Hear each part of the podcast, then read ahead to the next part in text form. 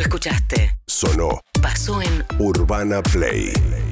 Ari Hergot, ocurrió algo, ah, un acontecimiento Musical. ricotero, ¿no? Ricotero, Eh, Durante sí. el fin de semana. Totalmente, pero te diría que trascendió a los recoteros. ¿eh? Es un ac- acontecimiento musical y punto. ¿Por qué? ¿Qué- ¿De qué te estoy hablando? Sábado de la noche, 11 de la noche, estaba anunciado un show de los fundamentalistas del aire acondicionado, gran nombre de banda, que es la banda que siempre acompañó al Indio Solari, ¿no? Y que se viene presentando.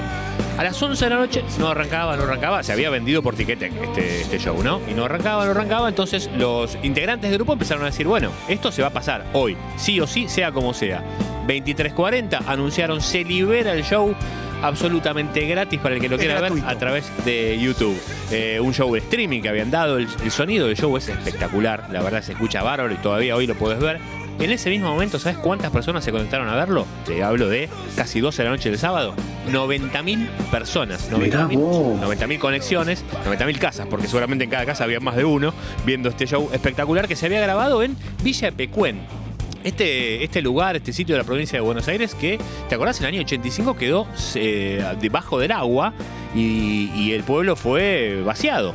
Y de- después, poquito a poco, el, el agua se fue retirando y quedó como una ciudad en ruinas muy pintoresca desde el punto de vista eh, Escenográfico. escenográfico y también para muchos turistas, cuando había turismo, iba mucha gente allí a, a Villa Pecuén. Ahí se hizo el show de más de dos horas de duración y en un momento, en un momento, todo se paralizó porque apareció de forma sorpresiva a través de las pantallas Por el final, el Indio Solari. terminar en el principio. Mis intereses quizá no fueron saludables. Yo ya no puedo cumplir hazañas que prometí. Solo seguir cantando. Yo ya no puedo cumplir hazañas que prometí. Eso lo vas a ver en casi todo el estado de WhatsApp de todos los ricoteros, porque tiene que ver con, si querés, palabras de despedida. Si bien no anunció su despedida, todos han tomado esta canción que se llama Encuentro con un ángel amateur, como una canción de despedida del indio, ¿no? Que tiene ya 72 años y viene batallando contra, contra el Parkinson y ya ha dicho que le cuesta bastante. Sin embargo, se, Se lo veía muy bien. No, y muy igual, bien ¿eh? de voz, de muy bien de la voz. se lo escuchó espectacular. Precioso. Hermosa, hermosa la canción. Divino Después- tema. Muy linda, muy linda la canción. Y la Triste. gente en redes llorando, todos por las redes no hablaban de otra cosa y la gente ponía estoy llorando, lo leías de fuera de contexto y decías pasó una tragedia nacional. Y era sentir Una que emoción. era una suerte de despedida, pero se lo veía muy entero, Se ¿no? lo vio impecable, se Impecable. lo escuchó impecable, la verdad, y la banda suena eh, extraordinario. Eh, un show, todavía Tic no dijo que va a ser con, con el dinero recaudado, eh, pero es un show que en realidad se hizo a beneficio de los incendios en la Patagonia. Así que Bien. estaría bueno que igualmente todos contribu- contribuyamos, ¿no? Claro, porque Gaspar Venegas, el guitarrista, perdió la casa junto con su familia. Ah, Él mirá. vive en la Patagonia. Entonces el guitarrista de la banda y sus hermanos perdieron las casas. A todos se les quemó. A hazañas que prometí y ya no puedo cumplir. Yo ya no puedo cumplir hazañas que prometí. Así que ponértelo en el estado de WhatsApp, María, dale. Pero es como tipo de derrota, ¿entendés? De despedida. Bueno, dice solo seguir cantando. Solo o sea que siempre cantando. seguirá cantando Claro, indio. se quedó en. Masterchef. No, no, no, Bueno. ella promete y cumple. Bueno, no, pero muy lindo. eh, vale la pena verlo, Y ¿eh? está, eh, todavía está disponible, Todavía ya está. tiene más de un millón de, de views, así que si quieren disfrútenlo después del programa, claro. De acá en más. Patricia Burrich, la presidenta del PRO, está yendo a una escuela. la educación eh, las aulas han mostrado un bajísimo nivel de, de contagiosidad eh, y un altísimo nivel de ayuda a los niños, de salud mental, de todo lo que significa los chicos en la escuela, ¿no? Así que, bueno, apoyar. Ya ayer hubo un logro muy importante que fue el amparo de padres y docentes para abrir las escuelas de la ciudad. Eh, hoy arrancan las clases en la ciudad. Bueno, ahora tenemos que lograr lo mismo para la provincia de Buenos Aires. También hay otros eh, recursos o denuncias judiciales por sedición, eh, porque plantean desde el oficialismo que ustedes están llamando no solamente a eh, resistir el decreto, la parte que hace a la educación, sino todas las restricciones que impone, que impuso Alberto Fernández.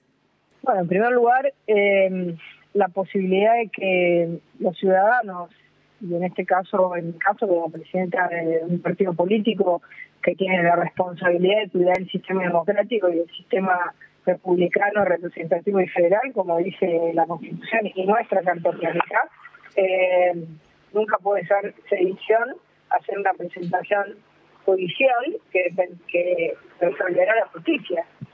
Eh, en primer lugar. En segundo lugar, la palabra sedición me suena a momentos trágicos de la historia argentina, ¿no? Que, que repitan ese lenguaje tan, tan poco democrático. Está bien, pero hagamos a un lado el tema de las escuelas. Eh, quiero concentrarme en el resto de las medidas. O sea, vemos ahora, por ejemplo, Alemania está con toque de queda de noche, cierres de comercios y una cantidad de medidas pensando en la tercera ola, digamos. Eh, ¿Ustedes creen que con veintipico de mil de casos de contagios diarios y las unidades de terapia intensiva arriba del 70% no hay que tomar ningún tipo de medida? De Alemania es absolutamente relativo y no, hay que tomar eh, Alemania.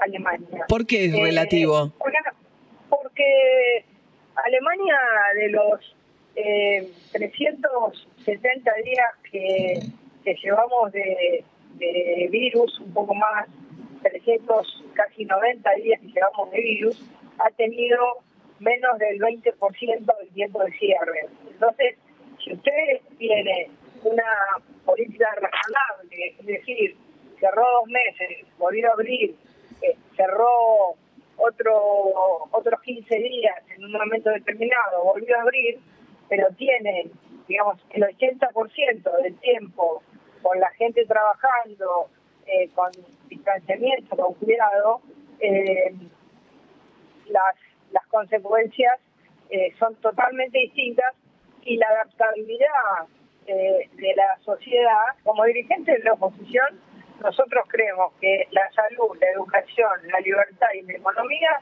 tienen que ir de la mano. Y hasta ahora, si usted, nosotros, si usted recorre el Gran Buenos Aires, y no por no por desidia, sino por necesidad, se va a dar cuenta y va a ver que los niveles de trabajo, de trabajo informal y demás son enormes, que están en la calle, uno pegado al lado del otro, que no tienen otra posibilidad.